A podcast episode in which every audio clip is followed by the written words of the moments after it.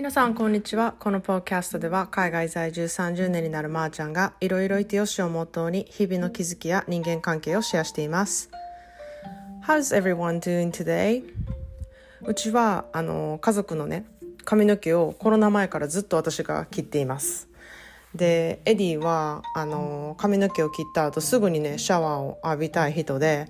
あの家で私がねできることなら切ってほしいっていう風にね頼まれてそれからずっと切ってるんですね。で子供の髪は小さい頃はこう動くとねあのハサミとか使ってるし怖いのであの専門の人にやってもらったりしてたんですけれども、まあ、物心ついた時からこう私にこうして切ってほしいとか言える方が楽っていうことで私が切るようになったんですね。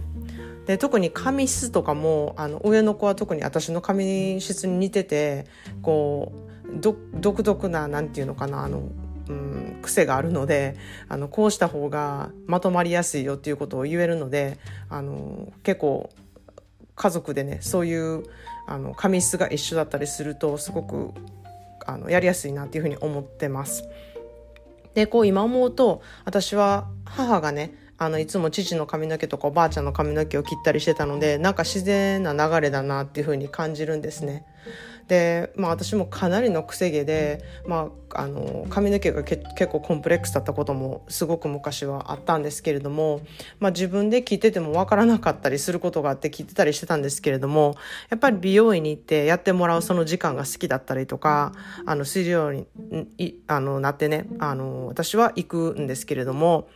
日本では私のお友達がね自宅の一部をリモデルしてすごい素敵なヘアサロンをやっているのであの日本に帰った時はそこに通っています。でこうお友達がねやっているとトリートメントの時間も話ができたりとかして自分も綺麗になるし友達にも会えるっていう一石二鳥でねあのすごい最高やなっていつも思っています。しばらくねあの行けてないので日本に帰ったらまた行きたいなっていうふうに思っています。でそんなでね今日はあの知らないことへの恐怖と知ろうとしない恐怖について話したいなと思います。あの人は一般的になんか知らないことへの恐怖っていうのがすごくあるんですね。まあ、人によっては好奇心になってる人もいると思うんですけれども私も実際自分は恐怖っていうより好奇心の方が断然勝っているなっていうふうに思うんですね。なのであの知らない国でこうやって過ごしていることも恐怖にあのから割れてたらなかなかこう生活できないと思うんですけれどもそれより好奇心の方があのやっぱり上になるのでなんか知らないところでも過ごしていけるとか知らないところでもこうやっていけるっていうそこにねあの楽しみを見出したりとかしているのでこうしてあの外国で暮らしてる暮らすことができるできてるっていうふうに思うんですけれども中にはもうそれが恐怖に感じて、うん、外国でなんか住めないとか、うん、あの全然知らないとこで住めないっていう人がいる理由は多分その恐怖に感じていることがあると思うんですね。でその一つであの、まあ、例を出せば人種についてですね。あの日本からねお友達が遊びに来た時にダウンタウンの方にねちょっと遊びに行ったんですよ。でその時にちょっとある人種の人たちが固まっていてそれを見てねあの友達がねこの辺ちょっと怖いなって言ったんですよ。で私めっちゃびっくりしてその人たちは何にも怖い感じの人たちじゃなかったんですね。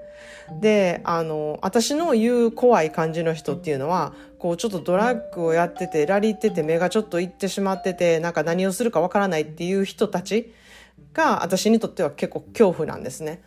あのどういう行動に出るかちょっと読めないのでそういう人だなって思った時に私はちょっと恐怖を感じるんですね。でもその人たちはただ単にあの友達とかと集まってワイワイしてる感じだったので何の怖い気配も私は感じなかったんですけれどもその友達はその人種を見て怖いって思ったんですね。でその人種を見慣れていないせいかあのその人種に対して先入観があったからそういうふうに出たのかちょっとそれは分からなかったんですけれどもあのちょっとそのとっさに出た言葉にあの私はちょっとびっくりしたんですね。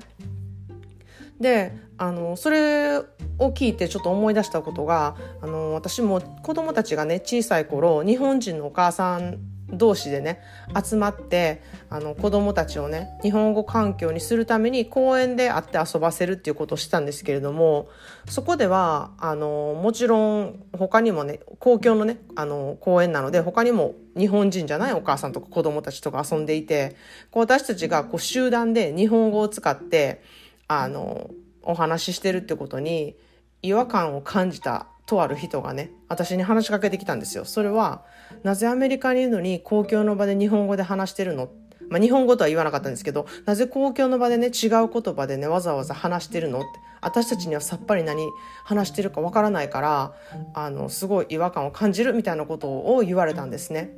でその時にあそんな風に考える人もいるんやって私めっちゃびっくりしたんですね。でその人には子どもたちをねこうバイリンガルに育てるためにこういう機会を作って日本語環境を作ってるのよっていうふうに説明したらああそういうことっていうふうにすごい理解してもらえたんですね。で確実に最初話しかけてきた時はめっちゃ不機嫌そうでなんかなんでそんなことやってる？みたいなどっちかというとこう否定的でアタックするような感じの言葉を発してきたんですね。でまあ私が説明した後ああなるほど。へえなんか素敵なことねって。その様子がね私が説明したことで一変したんですよ。もう天と地の差のように一変したんですよ。そこに私はすごい驚いたんですね。その時に知らないって恐怖やなって思ったんですよ。あの人があそこでなんでって知ろうと知らずに私にもし聞いてこなかったらもっとあの私たち日本人、まあ、日本人って分からなかったらアジア人の女の人が集まって子供たちに何かわけのわからない言葉を喋ってるっていう偏見とか嫌な思いとかが増してたんだろうなって思ったんですね。なのでこういうことって世の中めっちゃいっぱいあってそんなね勘違いで溢れてるんだろうなってすごいその時に思ったんですね。こう知らないことに対してあの違和感を持ってるだけでなくまず興味を持ってね知ってみるとか聞いてみるってことはすごく大事だなってそこでめちゃくちゃ思ったんですね。で、まあ、不機嫌そうで嫌そうに思っててもそういうねことをなんでって話しかけてきてくれたあの人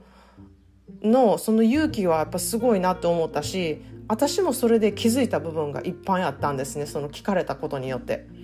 うんなのであの出来事は大きかったなっていうふうに思ったんですね。でそれをねこうみんながみんなまず知らないことに対して興味を持って知ろうとするっていうそういうねあの意識を持ってあの過ごしてたら世界は本当に変わるなって思うし断然ね恐怖で生きていくより好奇心で生きていった方が楽しいなっていうふうに思うんですね。なのでまず人がこうなんでって聞いてきたらそのことになんでそんなこと聞くんとか言うのではなくて知ってもらおうっていう立場で説明する人で私もありたいなっていうふうにあの思いましたそんなで今日の一言イングリッシュは The ultimate ignorance is the rejection of something you know nothing about The ultimate ignorance is the rejection of something you know nothing about ちょっと難しいかもしれないんですけれども無知であることの最悪なことは何も知らないことを受け付けようとしないことである無知であることの最悪なことはね何も知らないってことをもう全くもう嫌だっていうふうに受け付けない、ね、受け付けようとしない受け入れようとしないっていうことであるってことなんですね。まあ、ここで重要な単語はあの ignorant 無知っていう言葉です。でよくね使う単語で an ignorant person っていうふうに言うんですけれども、それは無知な人ってことなんですよ。無知な人イコールバカな人っていう意味になるんですね。まあ、そんな人に、ね、ならないようにまずあの知ろうとする心を持ってこう恐怖にね支配されない自分でありたいなっていうふうにあの思いました。はい、そんなで今日のポッドキャストはあの無知であることの怖さっていうそういうあのことでをテーマでお話してみました。と私の最新のセルフケアサンデーの情報とかイベントの情報は公式 LINE からお知らせしていますので概要欄からぜひぜひご登録していただけると嬉しいです。またね、いいなと思ったエピソードとかは SNS とかお友達に拡散の方よろしくお願いします。それでは皆さんも今日もあなたらしい一日をお過ごしください。Thanks for listening and have a great day.